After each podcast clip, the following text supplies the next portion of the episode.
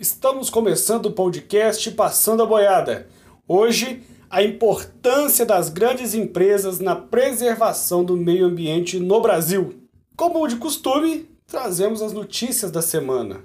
Chegamos à triste marca de 400 mil mortes pela Covid-19 no Brasil, uma tragédia sem precedentes, até porque ainda não enxergamos uma saída dessa crise, ainda não temos aquela luz no fim do túnel. Estamos impelidos a 3 mil mortes diárias pela Covid-19. Isso é um absurdo. E essa média ela já vai durando desde o início do mês de abril e agora chegamos a maio também com esses níveis lá no alto, o que é assustador. Por outro lado, 47 milhões de doses da vacina já foram aplicadas entre a primeira e a segunda dose. É um número alto, mas para as proporções do Brasil, ainda estamos engatinhando na vacinação. Mas ela está acontecendo e é o que importa, né? Temos também um levantamento importante do veículo de comunicação Carta Capital. Nesse levantamento, o Ministério do Meio Ambiente proporcionou 721 medidas que impactam negativamente o meio ambiente. É um número bastante alto, porém não nos surpreende, porque a política do ministro Ricardo Salles é mais ou menos essa: é desfazer o trabalho, fica muito permissivo, ele é totalmente negacionista, então está cumprindo aquilo que ele disse em 22 de abril de 2020 e que dá nome ao nosso podcast. Ele está passando a boiada dele,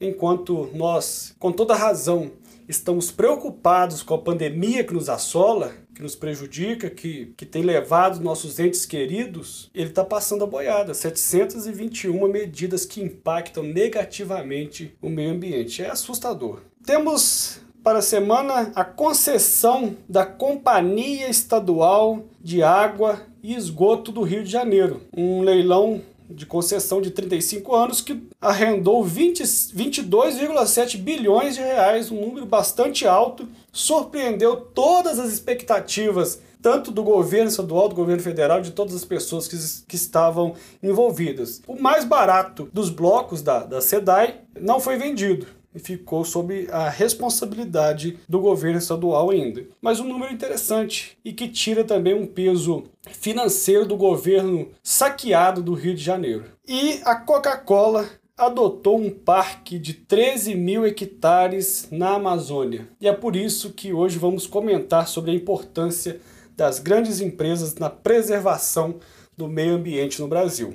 Antes de tudo, é necessário a gente entender por que que a Coca-Cola chegou nesse ponto de adotar um parque. Primeiro, porque o governo federal, a pasta do meio ambiente, embora tenha sido um descalabro até aqui, eu tiro como ponto positivo esse programa Adote um Parque. O que, que ele mais ou menos é, diz? As grandes empresas, as empresas que quiserem, podem adotar um parque, eles separaram lá 132 parques de, sob responsabilidade é, do governo federal e eles colocaram esses 132 parques para adoção. Essa, essa adoção ela dura um ano e aí estabelece um valor fixo para por hectare. Então a empresa, dentro de um ano, ela tem que investir um valor X pelo tamanho do parque que ela está adotando. No caso da, da Coca-Cola, parece que esse investimento vai girar em torno de 650 mil durante o ano de 2021 e um pouco de 2022. Então o governo criou esse Adote um Parque, é positivo. Tanto a Coca-Cola,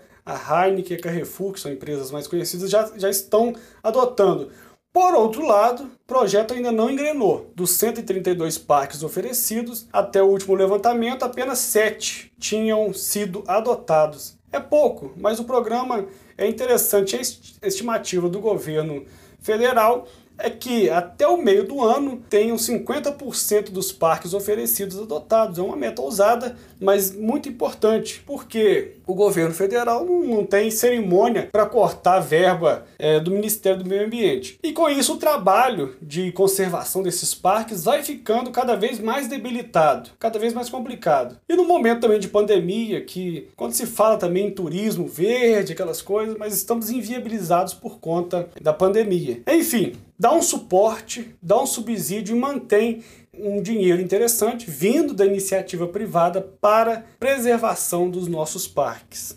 Mas aí vem o que a gente precisa abordar nesse podcast aqui hoje. O grande empresariado já se tocou que para que seus negócios se mantenham lucrativos localmente e internacionalmente é necessário um pleno compromisso com a agenda verde, com uma agenda de preservação, uma agenda de conservação. E como o governo federal tem se omitido nesse sentido, tem feito o, tra o, o, o trabalho contrário, tem sido muito permissivo, sob um pretexto de acabar com a indústria das multas, de acabar com a perseguição dos fiscais do IBAMA, essas coisas que, que a gente ouve todos os dias. Então, sob esse pretexto, o Brasil tem ido na contramão do mundo todo. Só mudou essa postura agora na cúpula do clima, justamente por pressão das grandes empresas do Brasil. É um bastidor que chegou ao nosso conhecimento nessa semana que as metas estabelecidas pelo governo federal que nós comentamos no nosso último episódio,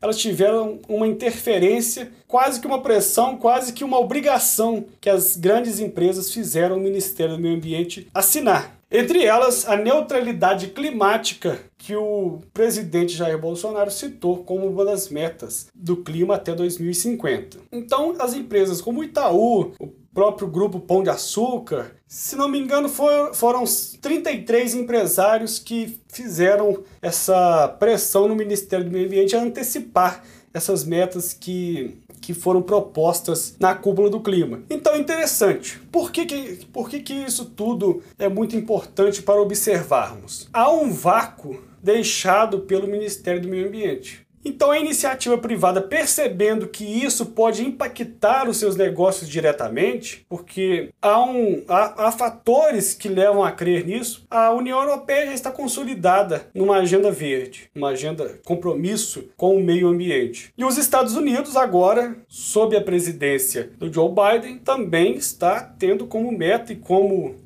é, quase que plano de governo essa responsabilidade, essa atuação em prol do meio ambiente. Então os negócios vão ser impactados com isso. É mais ou menos assim, quem não tiver compromisso, quem não tiver cumprindo com o que a gente quer, não, nós não vamos comprar e não vamos vender também. É mais ou menos assim. É bem complicado, bem complexo, mas é uma urgência. O mundo já se tocou de que o meio ambiente é fundamental e se a gente não preservar agora, o ser humano, a humanidade vai sofrer muito, bem num, num futuro próximo, né? Enfim, você já pensou em atuar na área ambiental e não sabe como? No atual cenário, todo mundo se interessa no assunto, mas é difícil achar uma direção, não é? Só que na realidade é mais fácil do que você pensa, e você pode dominar um assunto como levantamento ambiental num curso de 3 horas. Duvida? Confira o link na descrição e se surpreenda com essa facilidade.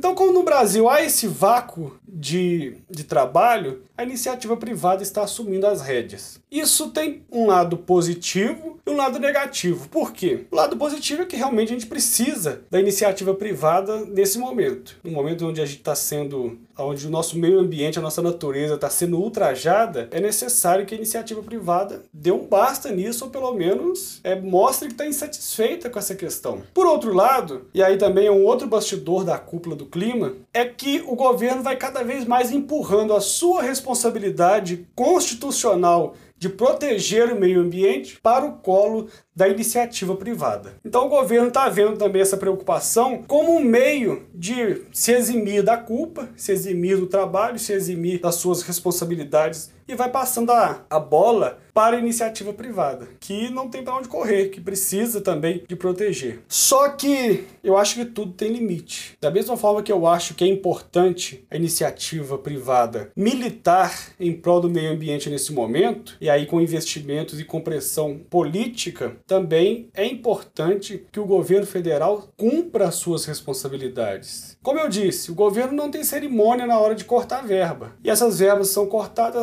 elas vão sendo empurradas para que a iniciativa privada banque as responsabilidades governamentais. Isso é bem complexo. Participação da iniciativa privada mas também participação do governo. Tudo bem entendido, tudo bem equilibrado, tende a funcionar da melhor maneira possível. Então é isso. As grandes empresas são fundamentais para que nós preservemos o meio ambiente. Nós precisamos do dinheiro deles, precisamos da influência política da iniciativa privada. Mas isso também não pode ser pretexto para o governo deixar de cumprir com a sua obrigação.